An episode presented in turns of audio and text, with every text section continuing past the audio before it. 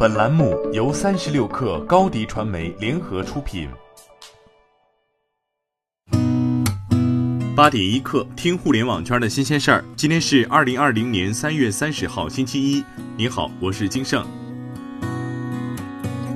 根据民航局通知，三月二十九号零时起。恢复湖北省除武汉天河机场外其他机场的国内客运航班，暂停六十三天的湖北客运航班正式复航。飞猪数据显示，目前已经有二十五家航空公司开通三月二十九号后的湖北相关航线销售，航线超过一百条，主要覆盖目的地包括深圳、上海、广州、杭州、重庆、成都、西安、福州、温州、厦门、桂林、青岛等。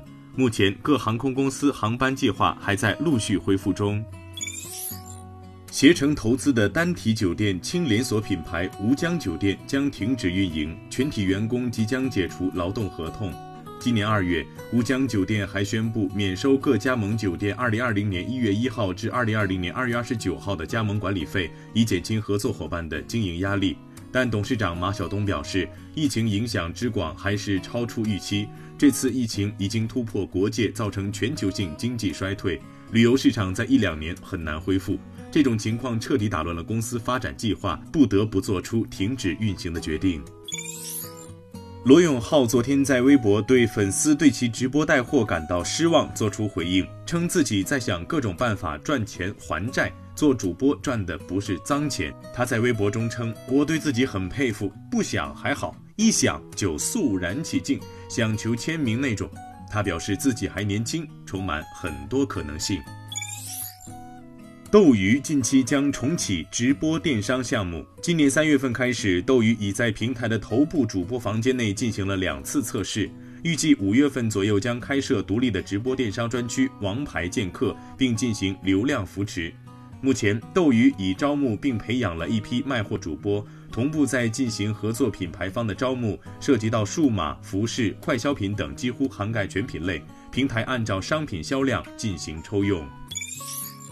近日，微博全面升级电商产品功能，正式推出微博小店。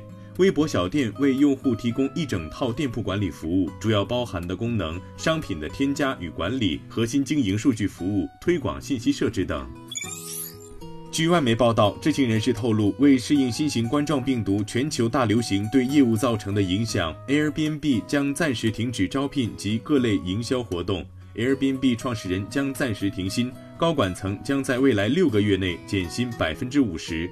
此外，Airbnb 员工还被告知，他们不太可能拿到二零二零年的奖金。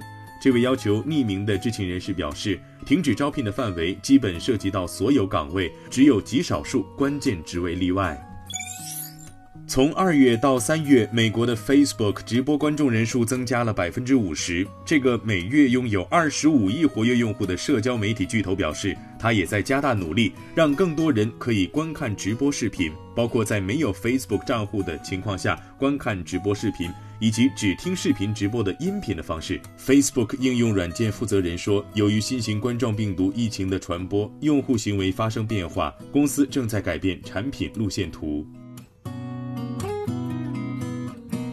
好，今天咱们就先聊到这儿。编辑崔彦东，我是金盛，八点一刻，咱们明天见。